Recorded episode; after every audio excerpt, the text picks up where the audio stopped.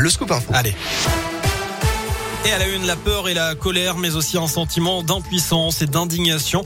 Voilà ce que ressentent les proches de Benjamin Brière, ce touriste français de 36 ans condamné hier à 8 ans et 8 mois de prison pour espionnage et propagande contre le régime en Iran. Il y est détenu depuis plus d'un an et demi pour avoir pris des photos de zones interdites avec un drone de loisirs dans un parc naturel. Sa sœur, Blandine Brière, dans la région, c'est là, elle vit dans la région, hein, elle est très inquiète bien évidemment pour son frère. Ça fait un mois qu'il est en grève de la faim, donc, euh, donc il est très affaibli, il a perdu énormément de poids, il est de plus en plus alité, mais il est aussi très déterminé à se faire entendre et il est capable d'aujourd'hui mettre sa vie en danger pour, euh, pour faire bouger les choses. La seule chose qu'il peut faire de là-bas, c'est ça, et, et clairement, il lâchera pas le morceau. Je ne sais pas, je l'ai pas eu assez récemment, mais, mais aujourd'hui, il est très affaibli, autant physiquement que psychologiquement, et à l'annonce d'un tel verdict, ça, ça semble effrayant de, voir sa réaction. On a très peur pour lui. Voilà, le gouvernement français a jugé hier inacceptable la décision de la justice iranienne contre laquelle Benjamin Brière va faire appel.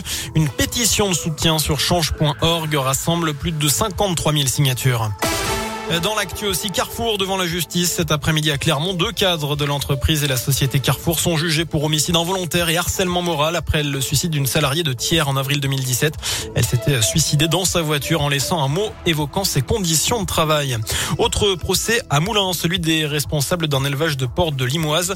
L'association L214 a porté plainte contre l'exploitation pour mauvais traitement vers les animaux après la diffusion d'images choquantes de l'intérieur des bâtiments. Une mobilisation des producteurs de lait à la mi-journée devant la préfecture des éleveurs de plusieurs départements de la région rassemblés pour dénoncer les pratiques de la société laitière des volcans d'Auvergne. D'après eux, la société ne respecte pas les contrats signés en 2019 en ne payant pas le prix convenu. Les producteurs auraient ainsi perdu près de 4 millions d'euros. Peut-être un soulagement pour les parents et les enfants. Le protocole sanitaire pourrait être allégé dans les écoles après les vacances de février. C'est en tout cas ce qu'espère Jean-Michel Blanquer, le ministre de l'Éducation nationale, qui indique également que 4% des classes sont fermées actuellement en France. Il assure aussi que 90% des masques FFP2 sont arrivés dans les écoles pour équiper les enseignants et les personnels. Le patron d'Orpea sera convoqué en début de semaine prochaine par le gouvernement. C'est ce qu'annonce aujourd'hui Brigitte Bourguignon, la ministre déléguée chargée de l'autonomie, alors que paraît aujourd'hui un livre, Les Fossoyeurs, sur les dérives présumées du leader européen des maisons de retraite. L'auteur y décrit un système où les soins d'hygiène, la prise en charge médicale, voire les repas des résidents sont rationnés par souci de rentabilité. Accusation démentie par la direction du groupe. On termine Bastien ce scoop info avec un mot de, de, sport en l'occurrence oui. du handball. Les Bleus peuvent se qualifier pour le dernier carré de l'Euro, c'est pas rien face au Danemark. Et ce sera ce soir face au Danemark, mais il pourrait être qualifié avant cela selon le résultat du match entre le Monténégro et ah. l'Islande.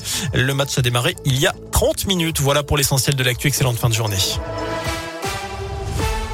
Merci.